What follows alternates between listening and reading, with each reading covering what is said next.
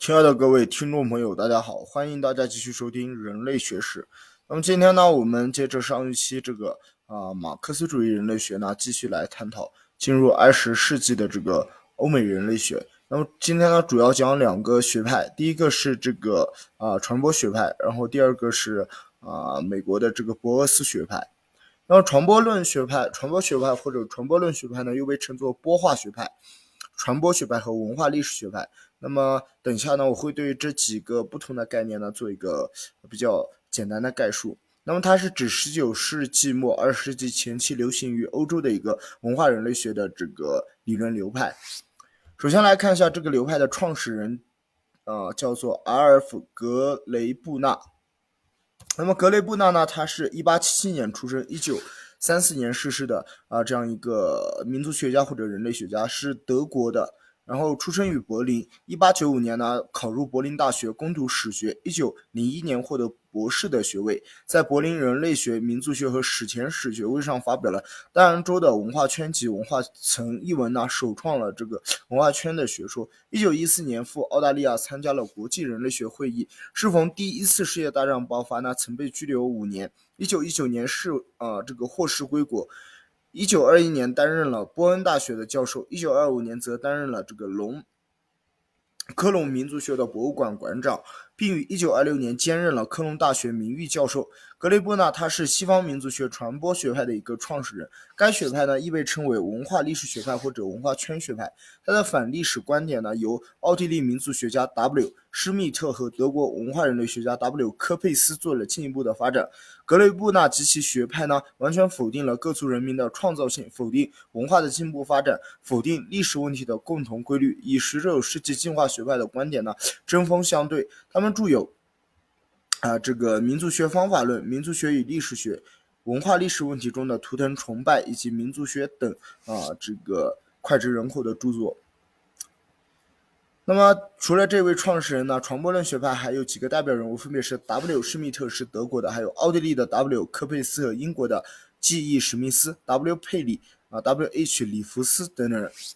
他最初是在德国，呃，受到地理学家 F 拉塞尔的人类地理学，呃的这个人类地理学论观点下啊所形成的。基本的理论呢是与进化论相对立的这样一个传播论。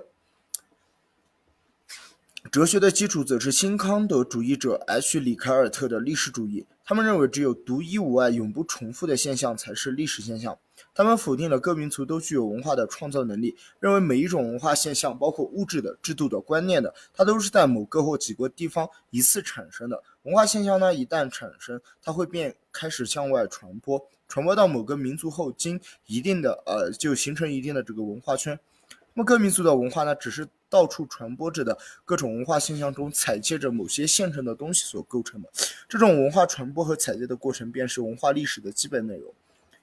传播学派的观点呢，对 F 博厄斯为首的，等一下我们会提到这个美国历史学派产生过一定的影响，并因为他们注重对于美洲各民族独一无二的历史现象进行描述和复原，所以人们有时把美国历史学派也归并在传播论学派之中，并称为文化历史学派。那传播论学派的这个文化圈学说，它是在德国和奥地利产生了呃极大的影响，因此德奥传播学派又被称为文化圈学派。其中以奥地利的施密特和科佩斯为代表的一派，又被称为维也纳学派或天主教学派，因为他们是以天主教会为背景。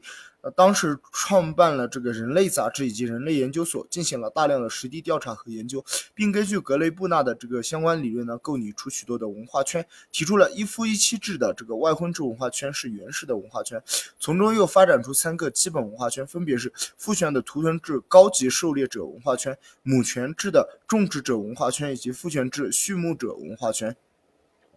那么，他们认为人类的文化便是由这三个基本的文化圈传播与组合的结果。此外，文化圈它也有按时代、地区、人种、经济类型、社会特征。等多方面的这样一些划分的方法，以史密斯和佩里为代表的英国传播论者认为，文明的中心呢只有尼罗河流域一个，具体来说就是埃及。那么后世的高级文化的各个因素都是由古埃及人发明、创造并传播出去的，因此他们也被称为泛埃及主义或极端的传播论学派。呃，传播论学派他们的呃这个代表著作呢有以下几本，分别是格雷布纳的《大洋洲的文化圈和文化层》是一九零五年，那么四年后的零九年呢有美拉尼西亚的文化及亲属关系，以及之后的民族学与史学一九一一年，施密特呢则有近代民族学及其起源、性质和目的一九零六年，南美的文化圈和文化层是一九一三年，民族学文化历史法手册是一九三七年的。那么，科佩斯的《民族与文化》出版于一九二四年，史密斯的《古埃及人和文明的起源》则出版于一九一一年。早期文化之迁徙呢，出版于一九一五年，《文明的起源》则出版于一九二八年。佩里的《太阳之子》是在一九二三年出版的。里弗森呢，则只有《美拉尼西亚人的社会史》于一九一四年出版。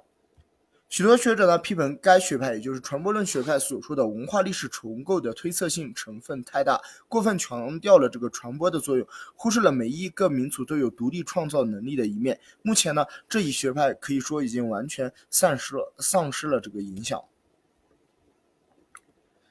好了，介绍完了这个欧洲大陆的这个传播论学派呢，我们再回到美洲大陆来看一下博厄斯啊以及博厄斯学派。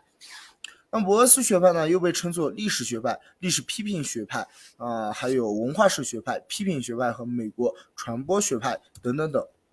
那么它是人类学一个重要的派别之一，由美国人类学家 F. 博厄斯所创立。主要的代表人物包括了 A.L. 克罗伯、H.R. 洛维、R. 林顿、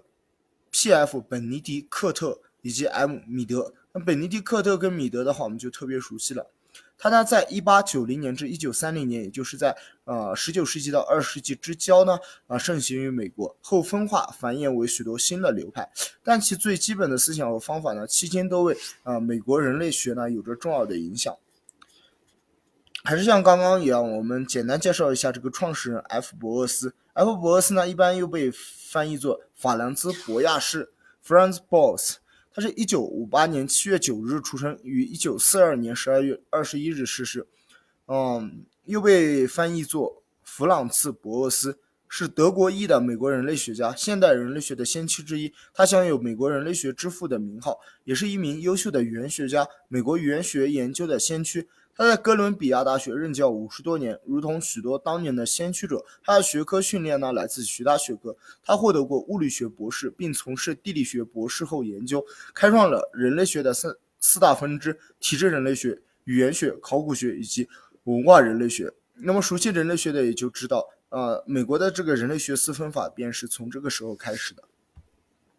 看一下它的产生。在人类学发展史上呢，博厄斯学派是对古典进化论学派和传播学派中非科学、非专业化倾向的批判和校正中兴起的。针对进化论学派和传播学派中常见的思辨性理论归纳、简单化的这种攀附比较以及欧洲中心论等缺陷呢，博厄斯学派借鉴了自然科学方法，提出了一套全新的工作范式。实证论和经验论是啊它的哲学基础，历史特殊论是其最基本的方法论，文化相对主义则啊是其成员所默守的一个共同规范。他们对文化性质、文化与个体之间的相互作用的探索成为研究的重点。博厄斯学派不提倡原则性的理论概括，力主对有限范围内的具体现象做详细、精确的描述和记录。他们认为，只有具体的东西才是历史的，只有历史的东西才是可信的、可靠的。那么，通过思辨归纳和简单化的比较呢，所得出的抽象理论和规律往往是靠不住的。他们深信，科学的工作便是观察现象、搜集和整理资料，只要资料积累的足够完全，自然呢，完全能够归纳出这个。理论和规律，简单的来看一下它的发展。博厄斯学派有效地校正了古典进化论学派和传播学派中非科学的倾向，同时也表现出一种过分强调经验和实证，而忽视理论概括的偏颇，是在一定程度上影响了他，特别是这个博厄斯本人的理论建树。该学派所开创的文化区域论、年代区域假说、文化类型与文化模式研究、文化独立史或者文化实体论、文化价值平等观等。领域呢，后来分别发展成为文化生态学、民族心理学、文化相对论和多线进化论等分支学科和理论流派。那么，呃，在这里呢，我想着重介绍一下这个多线进化论或者新进化论学派的这样一些观点。那么，多线进化论一般是文化人类学新进化论学派的主要代表之一啊。刚提到的斯图尔德他所持的一个学术观点。斯多艾德他认为文化是进化的，但世界各种文化呢，为了适应各自的环境，往往呢呈现出多样性，即文化在适应过程中所表现出的特殊性。当环境变化的时候，文化呢也会随之变化。新进化论学派呢，一般是被视作文化人类学的一个理论流派，在二世纪三十年代兴起于西方，或者具体一点就是在啊这个欧美地区。代表人物呢是英国的 V.G. 查尔德，美国的 L.A. 怀特，以及 G.H. 斯图尔德、E.R. 斯维森和这个萨林斯等。萨林斯的著作呢，我们之前也读过。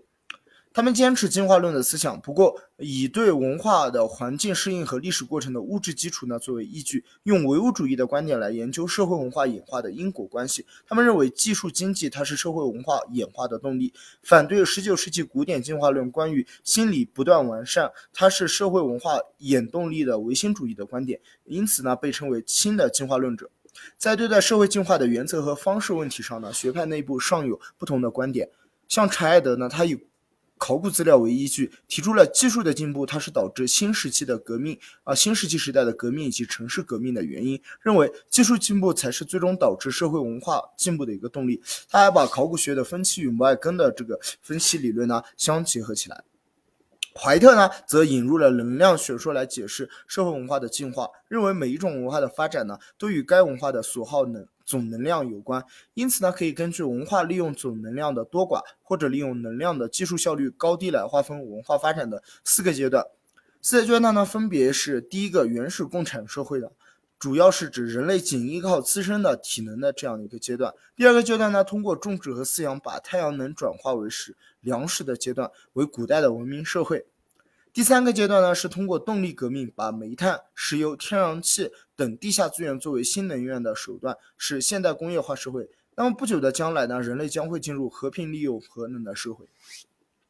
不少人类学家认为呢，过去时代所利用的能量，它是难以实质测量的，因而不可能用怀特这种方法对啊来进行划分过去的这样的文化阶段。斯图尔德呢，则把古典进化论呢称为单线进化论，而把怀特的这个啊进化论称为普遍的进化论。相比于或者区别于前面两者单线和普遍的进化论呢，将自己的理论称作多线进化论。他还认为怀特的这个普遍进化论呢太广义和一般化，无法解释具体的特定的文化发展。通过对东西方古代现代文明的比较研究，提出各种不同的文化是在各自不同的发展路线上平行发展的多线进化论。同时，他特别强调文化与生态环境之间的一种适应关系的重要性。因此呢，他被公认为文化生态学的创始人。新进化论学派的第二代的代表人物是斯宾塞、啊斯维斯和这个萨林斯。他是怀特和斯图尔德的学生，他们在试图啊理解怀特和斯图尔德的理论呢，对他们的理论之间进行一个调和，认为怀特的普遍进化论和斯图尔德的多线进化论实质上呢并不矛盾，只不过分别认证了在进化过程中的两个不同侧面，即一般进化和具体进化。世界上的各种文化呢，为了适应各自的自然和生活环境。会呈现出各种各样的形态，既出现各自具体的进化，而这种各自具体进化的过程呢，都反映了所获得总能量的提高和使用能量的技术效率的提高，既反映了一般进化。这样呢，他们把怀特的普遍进化论和斯图尔德的这个多线进化论呢，作为进化论的一一种啊这个。作为一种进化论的两个方面，同时呢并存于自己的理论主张之中。新进化论呢有着它的局限性，他受到了不少批评，不过也有这种唯物主义的倾向。而且通过这学这批学派学者的努力呢，进化论思想呢不再被视为异端学说，而是成为人类学理论常识的一部分，受到人们的广泛的关注和普遍的认同。该学派的代表性著作呢有查尔德的《人类创造自己》（一九三六年）、《社会演化》（一九五一年）、怀特的《文化的科学》呢（一九四九年）、《文化进化》（一九五六年）、斯图尔德有《文化变迁论：多线进化论方法》（一九五五年）出版，还有《进化与生态学》。萨林斯呢则有《石器时代的经济学》（一九七二年），还有萨维斯和萨林斯的《进化与文化》（一九六零年）。塞维斯则有《文化进化论》。一九七一年，以及文化这个国家与文明的起源，一九七五年出版，等等等著作。学界学术界呢，一般认为博厄斯学派是当今人类学，呃，美国人类美国的这个诸国人类学派的一个共同的母体，也就是说，它是当今的这个美国人类学派的一个出处或者说原发地。好了，那么今天的内容呢就到这里，简单给大家说了一下这个二十世纪的啊欧美人类学的一个发展的状况。主要介绍了这个传播论学派和美国的历史学派。事实上呢，这个美国历史学派呢，啊，它在某些学者观点呢是并入到了这个传播论学派。那么，如果大家有更多详细的内容或者有不同的意见呢，也欢迎在节目下方留言，我们多多讨论。甚至我还可以把这个节目呢重新啊制作，就是对它的内容进行更改。总之呢，希望大家能够持续的关注和支持，谢谢大家。